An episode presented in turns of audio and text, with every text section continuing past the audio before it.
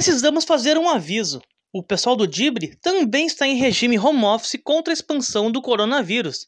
Então, nos próximos episódios, vamos ter que mudar um pouco o formato do nosso conteúdo. Dibradores e dibradoras, começa agora o, o episódio 37 do podcast Dibre da Vaca. No estúdio virtual está o jornalista gremista Fernando Eifler. Mãos ao alto que são assalto. Mas olha aí, já, já meteu uma manchete pro episódio. Arthur segue de férias no Caribe, né? Aproveitando lá, que coisa boa. Mas temos. Foi as Maldivas agora. Ah, ele, ele tá fazendo esse tour aí, né? O cara que pode é outra história. É. Fazendo um tourzinho. Tourzinho diferenciado. Exatamente. Então vocês já ouviram essa voz inconfundível do nosso representante colorado, Rodrigo Cordeiro. Fala galera, tudo certo? Segue o líder. Animado, animado. Amanhã, eu né? sabia. Né? Eu sabia Até que amanhã, ele vinha né? com a hashtag. E eu, Denilson Flores, que sou isento barra tricolor. Hoje eu vou ser mais isento, né? Para manter aqui o, o equilíbrio das forças no, no episódio. Mas deixo claro uma coisa: foi bem roubadinho. Mas lembrando que esse episódio está sendo gravado no domingo, 18 de outubro, depois dos jogos da dupla no Brasileirão.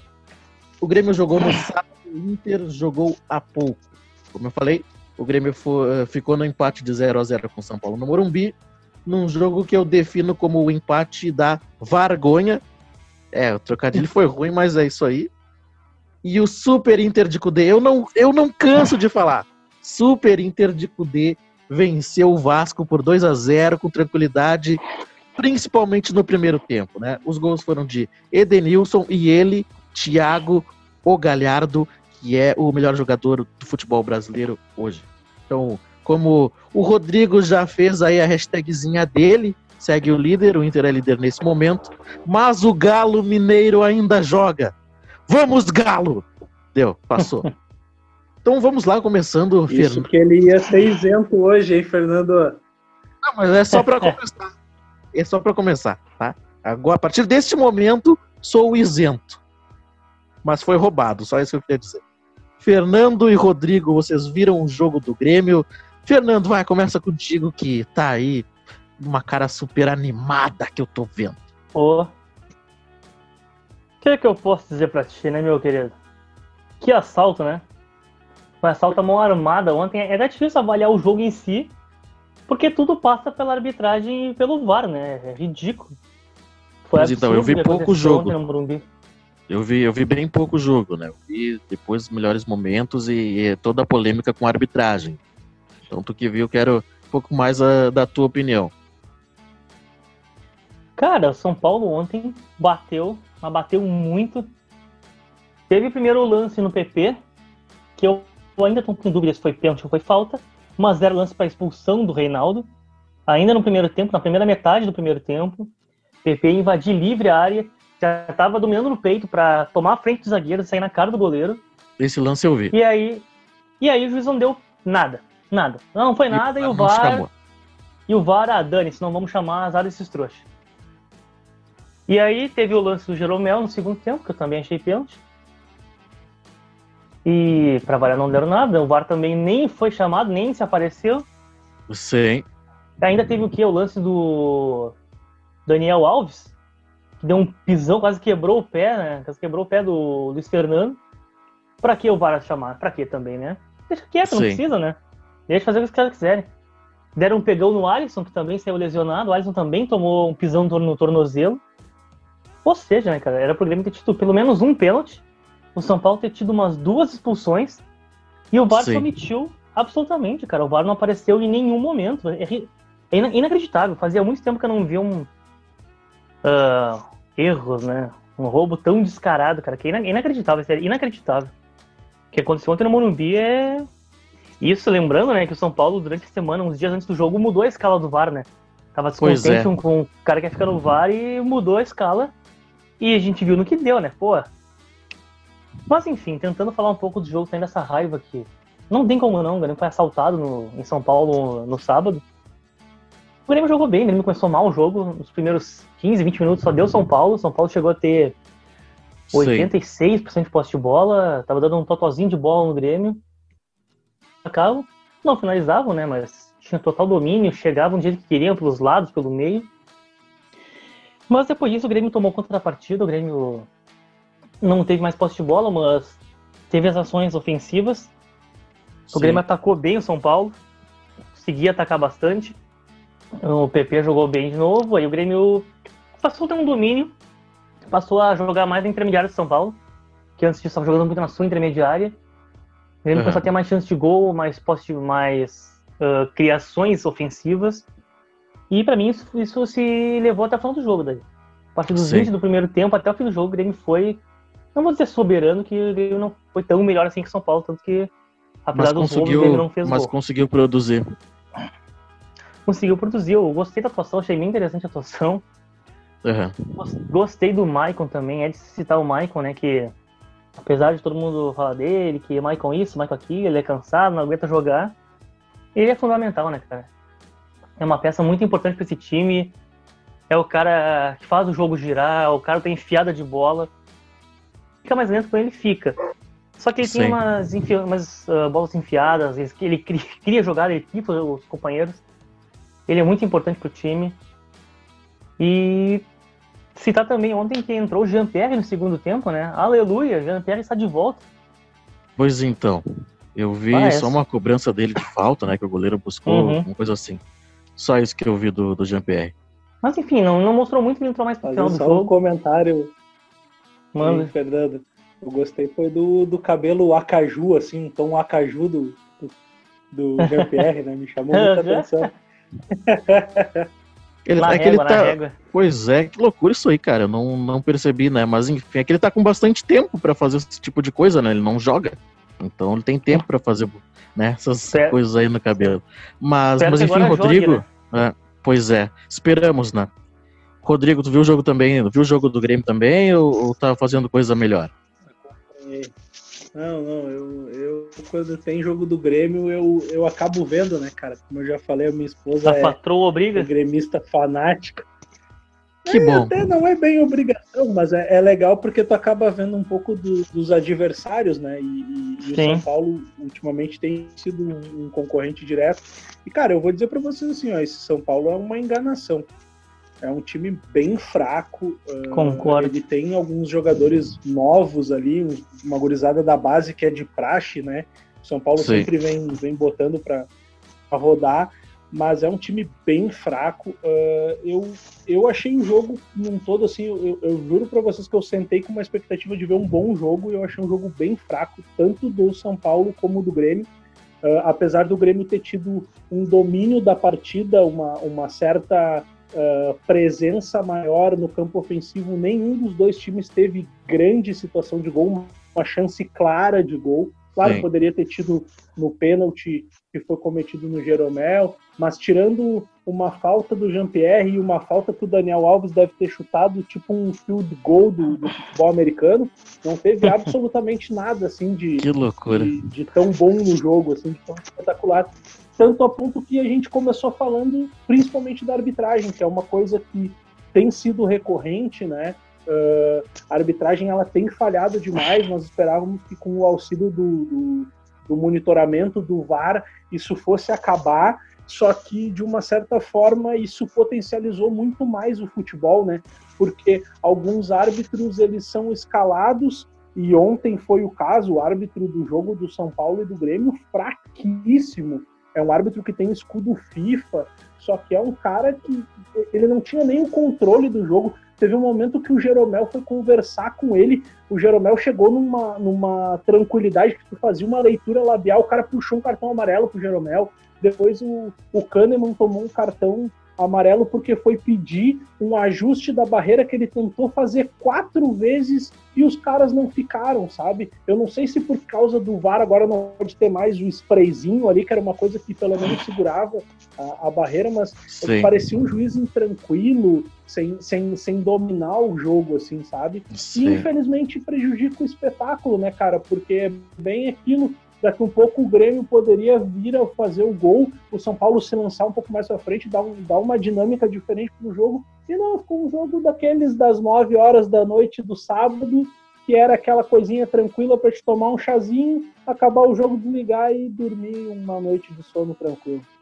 Um chazinho? Ah, não. Chazinho, né, meu patrão? Ah. Hoje em dia a gente. Ah, não um litro e meio de chopp. A gente se regenerou, assim. né? É um chá de cevada, né? não, não. Aquele um litro e meio de chopp, não, não mais. Não, não, um chazinho. Não mais, não mais. Faz tempo que não mais. Que barbaridade. A quarentena não permite e antes dela o, o organismo já não aceita mais. Ah, mas tem que, tem que voltar a andar comigo, rapaz. Mas voltando, voltando para o futebol. voltando para o futebol. Sim, eu, como eu falei, né, não vi muito o jogo do Grêmio, vi alguns lances e tal, depois vi os melhores momentos, mas é pouco para fazer uma análise do jogo em si. Mas eu quero falar um pouquinho da escalação do Grêmio, pra, antes de, de passar pro, pro Inter, né? Temos mais essas pautas ainda. Eu não gostei muito da, da escalação do Grêmio que entrou contra o São Paulo. Tá? Eu acredito, eu achei que entraria o, o Vitor Ferraz, no fim entrou o Orejuela, gostei, porque o Orejuela sempre eh, tem uma firmeza no, no, ataque, né? Mas em uhum. contrapartida, do outro lado, quando joga o Orejuela, joga o Bruno Cortes, né? Que o Bruno Cortes vem sendo eh, um dos destaques negativos do Grêmio nos últimos jogos, né? Não tá vou, muito mal. Não vou, não vou desqualificar porque já prestou muito muito pro Grêmio nesses anos que ele está, então não, não vou falar mal do Cortes nesse momento.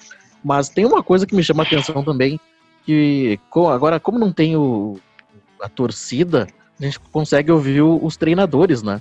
O Renato pega muito no pé do Bruno Cortes. Aí eu fico pensando, pô, mas tá vendo que o cara não tá bem. Tu pega no pé do cara o jogo inteiro. Por que, que tu ainda escala o cara como titular? Ah, Será que tu não, é, tá, não tá expondo o jogador também? Sabe? Então, olha, o Renato tem ah, suas teimosias que, que me dão nos nervos, tá? E voltando para a escalação, eu não gostei de ver o, o, Luiz Fernando atuando como, como titular, não, não atuando fisicamente, porque eu não vi o jogo, mas ele entrando como titular na, no lugar do, do Diego Souza. Eu achei que entraria o Robinho, né? Mas o Robinho foi mal na partida eh, passada. Achei que o Grêmio entraria com os três volantes para pelo menos dar uma segurada no, no ímpeto do São Paulo e depois abrir um pouco o Grêmio, né? Achei que o Isaac seria o reserva imediato do, do, do, Diogo, do Diego Souza, né? Que o Isaac que vem atuando nessa função quando o centroavante não joga, né? Então acho que o Renato poderia ter pensado melhor um pouquinho o meio de campo do, do Grêmio. Mas com a volta do Jean-Pierre, eu espero que já na próxima partida o Renato já coloque o Jean-Pierre, pelo menos por mais tempo. Né? Que eu acho que o Grêmio vai manter a mesma base que jogou contra o São Paulo, aí vai, vai voltar o Diego Souza. Acho que sai o Isaac para volta do Robinho, né? Pra, como o Robinho não, não jogou esse último jogo como titular, acho que volta, até porque vamos falar depois do, dos próximos jogos, né? Que é pela Libertadores. Então acho que o Renato vai dar preferência para os jogadores mais uh, cascudos, né? Para o confronto contra o América de Cali. Mas vamos falar daqui a pouco. Então é isso, eu acho que o Renato errou no, na, na distribuição das camisetas para os titulares ali. Mas ok, o Grêmio conseguiu um empate. Rodrigo? Não, é que uh, eu acho assim, ó, que até tinha alguns torcedores, alguns amigos que eu converso sobre o Grêmio, assim, e o pessoal tava comentando que queria uma saída pro para o Diego Souza que não fosse o Isaac, não que o Isaac não correspondesse, né? Eu acho até que o, que o garoto joga, faz muito bem a função ali, apesar de não me parecer ser muito a dele, né? Sim. Eu acho que uh, só que o, o, o, Luiz Fernando ele não é esse jogador para ser o centroavante, né? Ele é o jogador para ser o ponta. Não. E eu acho que ele é mais um ponta pela direita. O problema é que tu tem o Alisson, talvez num dos melhores momentos dele pelo Grêmio. E aí eu Sim. acho que o Renato tentou dar uma uma organizada para tentar ter um time veloz para jogar no contra-ataque, porque sabia que o São Paulo ia, ia propor o jogo, né? E também para adiantar a marcação, que o time do Fernando Diniz gosta de sair no, no toque foi ali no Ticaracatica, perde bastante a bola, né? Diga-se de passagem. mas eu acho que, o, que, o, que o, a ideia do Renato foi essa, não querendo defendê-lo, e até eu acho que até certo ponto deu um pouco certo, porque o Grêmio Sim. entrou para dentro do campo do São Paulo e em vários momentos conseguiu roubar a bola. O problema é que a partir do momento que roubava a bola, o Grêmio não conseguia criar, porque não tinha um jogador com essa característica. Tinha o Michael, mas o Michael estava muito mais preocupado com a parte defensiva do que a parte ofensiva. O Maicon ele pisou pouco no campo ofensivo e principalmente próximo Sim. da área do São Paulo. Ele se preocupou muito mais ali em guarnecer a defesa, né? Porque é aquilo, daqui um pouco com os três volantes, o Michael tem muita qualidade, então tu pode avançá-lo e abrir ali na frente o, o PP pela esquerda, o, o Luiz Fernando ou o Alisson pela direita e ter colocado o Isaac, né? Eu, eu, eu concordo contigo quando tu fala que o Grêmio ele, é, ele começou a dar indícios de que usaria muito esses três volantes e do nada ele recuou e até com os três volantes daqui a pouco ele podia fazer o simples, né? Que é botar os dois melhores laterais que o Grêmio tem, que é o Orenjuela e o Diego Barbosa. E não ficar uh, joga um dia com o lateral direito mais ofensivo e o esquerdo segura e depois vice-versa, sabe? Concordo, concordo plenamente com, com... Sabendo, tô sabendo demais do Grêmio, né, cara? Às vezes me irrita isso, porque de tá vendo o jogo, tá ligado? Tu não, não quer ser o treinador do Grêmio pra próxima temporada? Ah, se, se pingasse um 10% do que o Renato bota ali, eu fazia uma comissão com uma gurizada forte aí, que eu tenho, tenho uns contatos violentos, e nós fazíamos uma frente, cara. Fazíamos uma frente. tá, não, não esquece do, do dos irmãos aqui, tá? Não, pegava, pegava os amigos gremistas para fazer ali um, um, um pré-jogo assim e botar as peças certas, né? Porque às vezes é difícil, a gente se incomoda tanto com o treinador que eles escolhem umas peças que, meu patrão. Sim. É complicado. Mas então eu, eu concordo com a tua visão, mas então faz o seguinte, coloca o Lucas Silva, Matheus Henrique e solta o Maicon, se tu não tem concordo. o Jean-Pierre ainda, né? Solta o Maicon, deixa o Maicon é, criar. Exato Libera o é. da função de marcação. Exatamente. Então, falamos aí da, da polêmica do VAR, Só. falamos da atuação. Quer encerrar, Fernando? Só um outro adendo sobre o Grêmio, só para fechar de Grêmio mesmo, que não dá para deixar passar batido. Que coisa linda, rapaz, de Jeromel e Kahneman junto de novo. É uma segurança, é uma tranquilidade ter uma zaga desse nível jogando tu junto sabe... depois de vários jogos. Que coisa, que coisa boa, cara, sério. É muita tu sabe quem Tu sabe quem se sente mais seguro do que tu com essa dupla de zaga? Vandeco. Vandeco, exatamente. Vamos Tanto então... que o Vandeco não falhou ontem, olha que loucura, né? Pois é, né? Com o Jeromel e Kahneman, se ele falhar, olha, manda embora. Manda embora. Aí é, Aí é fácil. Mas então vamos pular para o, o, o, líder. O líder, olha lá, o Rodrigo Cordeiro já dando aquela risadinha marota de, de campeão brasileiro. Rodrigo, como tu enxergou ah, o jogo cara, e. Quem dera, velho. E faltou os tá três, quatro do, do Abel e do Thiago Galhardo que eu tentei profetizar no episódio passado, né? É, eu, eu, eu errei por pouco, né? Que eu falei que o Inter ia tomar um gol e surpreendentemente o Inter não tomou, né? Uh, cara, que Mas tomar gol desse assim, Vasco aí, olha. É, mas é que, sabe o que eu acho mais interessante nesse time do Vasco? Que o trio final deles ali, o Thales Magno, o Cano e o Benítez, que é um.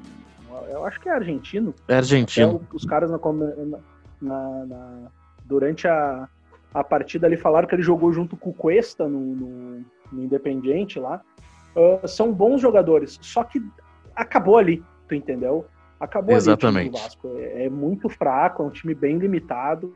E, cara, o Inter ele, ele tem feito. Uh, nós já viemos falando aqui no programa algumas vezes que o Inter ele tem feito partidas que às vezes elas não são maravilhosas, mas elas dão pro gasto, porque o Inter ele tem se esforçado para fazer um resultado e depois tentado não sofrer muito para manter esse resultado, né?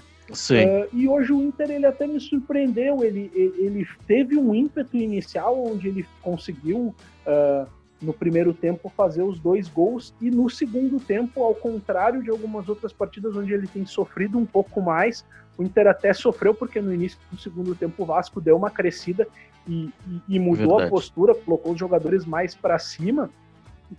Mas o Inter ele ele começou a dar umas escapadas. E aí eu acho que é o que tem sido o mérito do Kudê, cara. Porque assim, ó, uh, que nem. Bom, o Inter tá sem o Bosquilha, que para mim é um dos, dos, bons jogadores que, que vieram nessa leva ali para ajudar o Thiago Galhardo e tudo mais. E ele mesmo assim encontrou um jeito de jogar com o Abel Hernandes, tendo uma função uh, que ele não é magistral, mas quando a bola chega ele consegue concluir a gol, uh, dar uma chegadinha ali, meter um passe, Sim. alguma coisa assim, né? O Patrick pela esquerda está jogando um futebol, olha, muito acima da média. O Edenilson, tá. que depois que, que o Al Ittihad lá fechou com o Bruno Henrique do Palmeiras e, e alegrou a minha, o meu, a minha semana, voltou a jogar um belo futebol pela direita, né?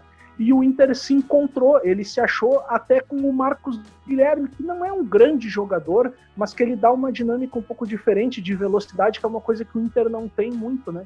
E, cara, por incrível que pareça, hoje teve um jogador que eu gostei bastante, tanto defensivamente como ofensivamente, que foi o Rodinei. Ele não é um cara magistral, ele tá longe de, de, de tudo assim, mas quando o time está encaixado, que nem o Inter eu acredito que está encaixado, uh, tu pode mudar algumas peças que não são tão soberanas, né? Que não é um titular absoluto, e ele pode Sim. dar certo, como ele tem dado, como o Wendel do lado esquerdo tem dado.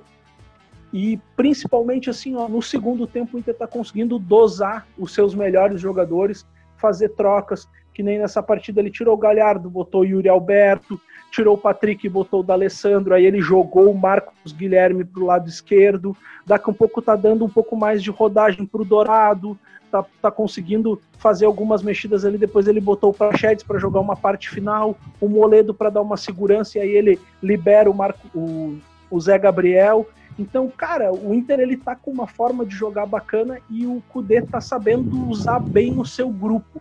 Isso para mim está sendo o melhor, além do resultado que está acontecendo e do Galhardo que mais uma vez uh, fez uma grande partida, fez um gol de pênalti e deu uma assistência muito boa para um gol belíssimo do Edenilson. Né?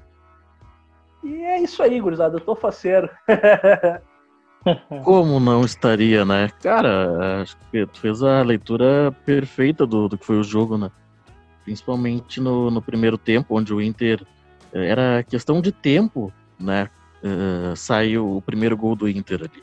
Porque era, era muita pressão. O Vasco, acho que naquele momento, acho que o Fernando Miguel tinha sal, salvado uma ou duas bolas ali.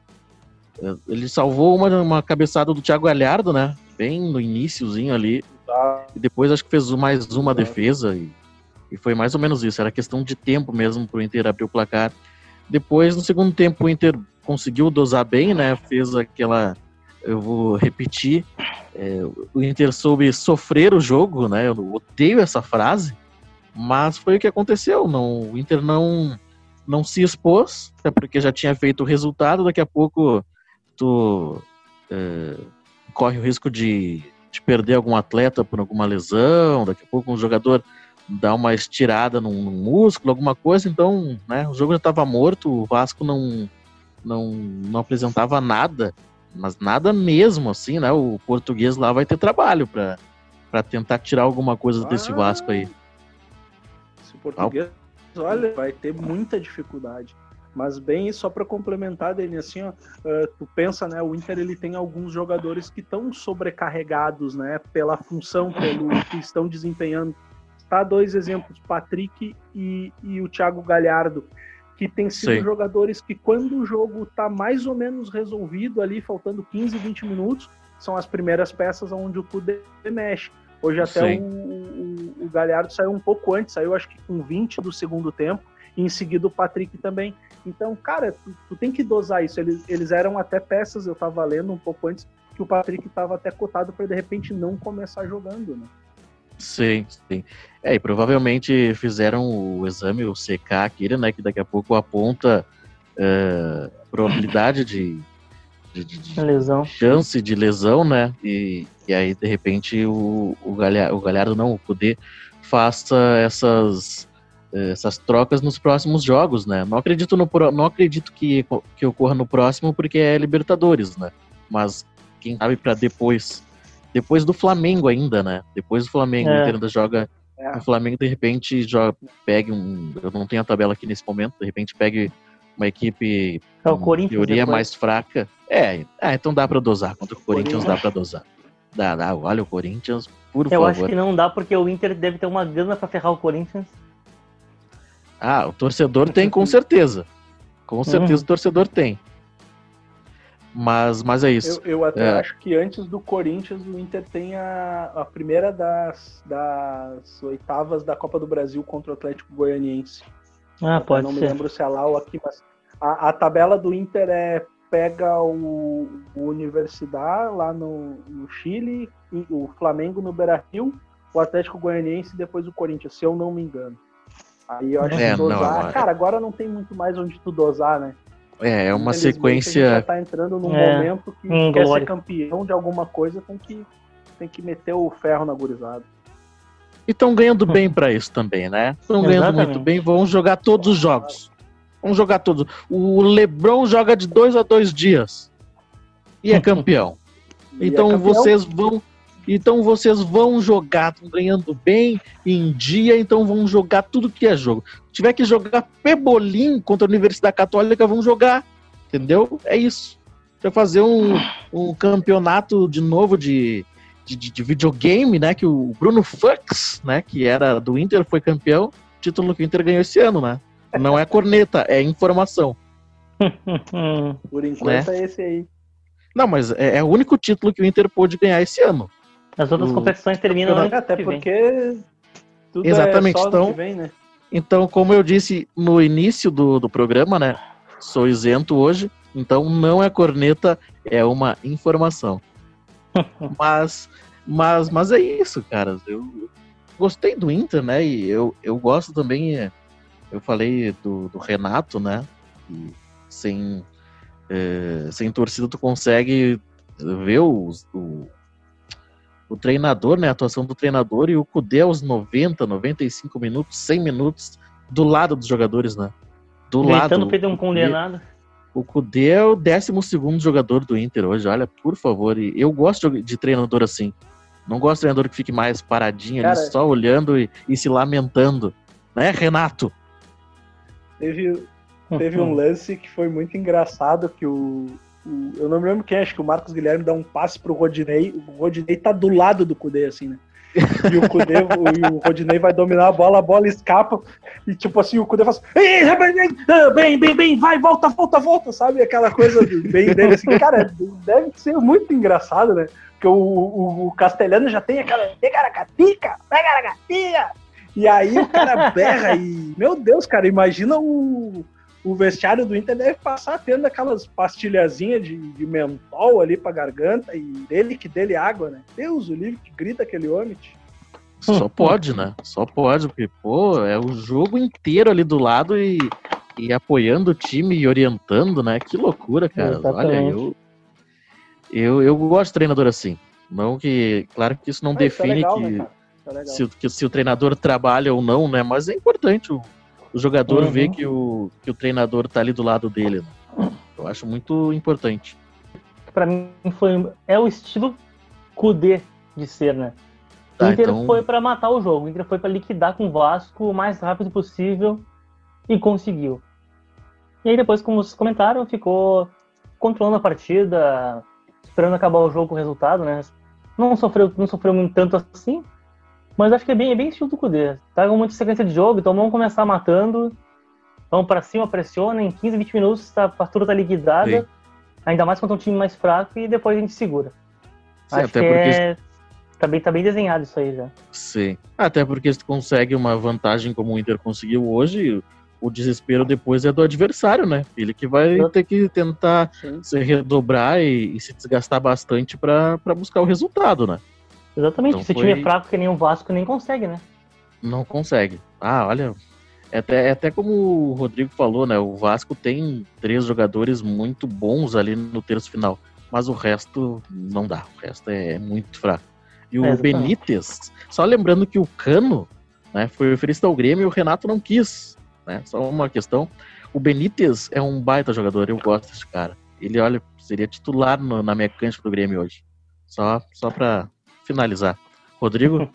Não, eu ia só fazer um comentário, assim, né, que uh, até por essa questão dos jogos tão seguidos, assim, né, e os elencos se revezando, a gente não tem visto uh, times que estão encantando tanto, né, o próprio Atlético Mineiro tem oscilado muito, o Palmeiras, uhum. que se falava, uh, tá numa sequência muito ruim, o Flamengo tá Sim. embalando, mas aí daqui a um pouco dá uma travada, então eu acho que o campeonato ainda está muito parelho, né, com quatro, cinco equipes ali uh, no pelotão mais inicial, depois tem um grupo bem bolado também no meio que daqui a pouco pode chegar, só que a diferença já está começando a aumentar um pouquinho, né? A gente já está vendo quem é que daqui a pouco pode brigar pelo título, junto principalmente com o Atlético Mineiro, que ainda tem um jogo a menos, né?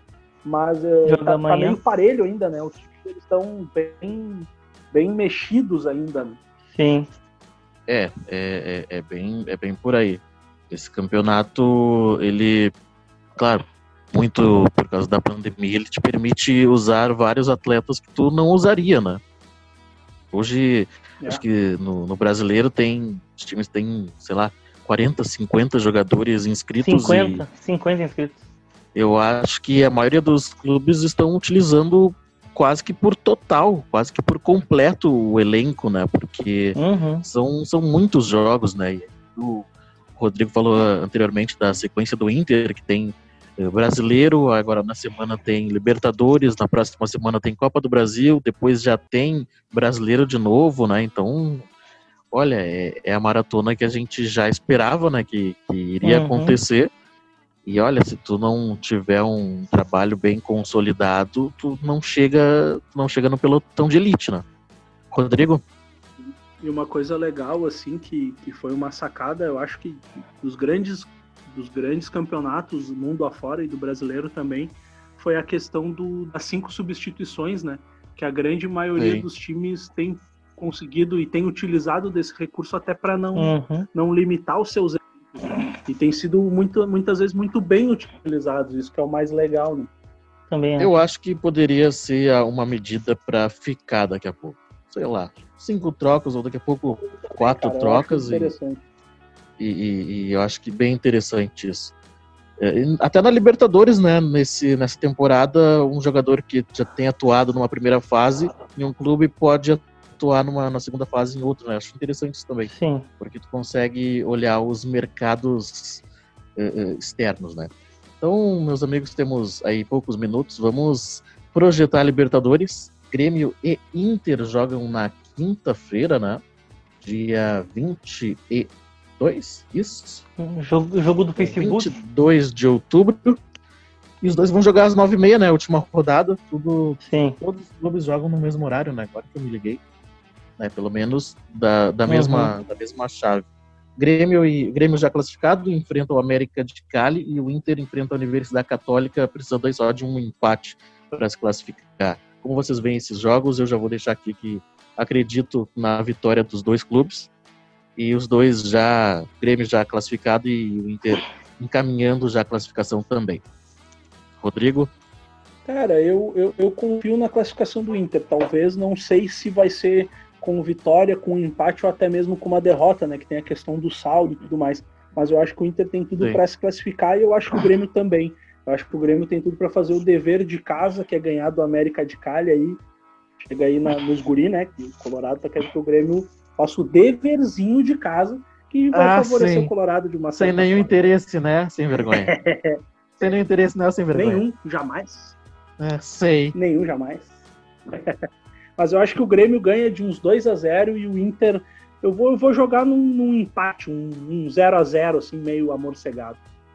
O Grêmio ganha muito pelo, pelo Renato não inventar na escalação. Essa é bem a verdade. Coisa que eu falei no episódio passado contra o São Paulo, eu reitero contra o América de Cali. Fernando? Uh, eu acho que o Grêmio e o Inter vencem. Acho que o Grêmio ganha até certo ponto. Não vou dizer tranquilo, assim, mas sem tantas dificuldades. Acho que faz uns 2 a 0 talvez 2 a 1 que o Grêmio adora o Grêmio um ganhar golzinho, né? tranquilo, né? Fernando? É, isso aí acontece de vez em quando, né? Mentira, não vai acontecer, mas Começa eu, bem, vou, devo... segurado. Ah, vai rolar, vamos ganhar, já era. Chega, deu. e o Inter acho que também ganha. O Inter está praticamente classificado já, só uma hecatombe para o Inter não se classificar, então acho que tanto o Grêmio quanto o Inter ganham, eu acho que o Grêmio não sofre tanto. O Inter talvez. Sim.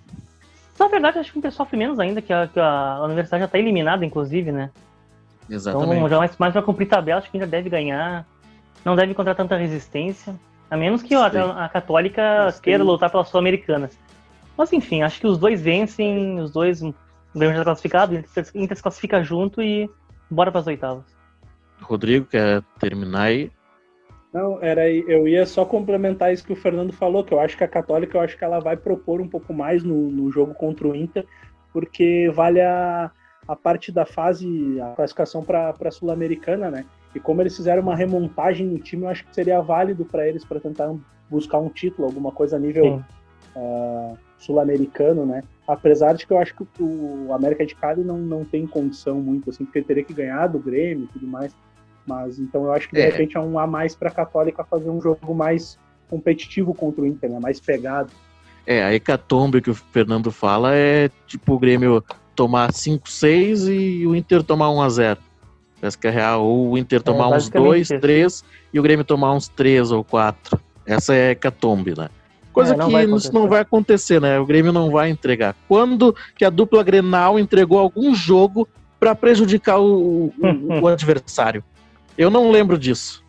Eu não, não Jamais. lembro. Na história Jamais. atual, eu não lembro. Nem Campeonato Brasileiro, nem Libertadores, nada. Nada Jamais. mesmo. que falso que eu fui agora, né? Então, meus queridos Rodrigo Cordeiro e Fernando, quero agradecer a presença de vocês neste Valeu, episódio. Feitoria, valeu, gurizada, valeu, Valeu, Dani. pessoal, valeu. Valeu, Rodrigão. Então, né, eu vou pedir, eu vou fazer aquele pedido, né, de todo final de episódio. Pra galera que tá nos ouvindo pela primeira vez, curtir o nosso programa, espalhar nos grupos aí, entendeu? Gostou, manda pros amigos, não gostou, en- envia pros inimigos, então, né? Mas, mas nos ajude a crescer ainda mais. Então, quero agradecer o pessoal que já faz isso e aí convidar aos novos ouvintes e amigos a fazerem esse, essa mão aí para nós também.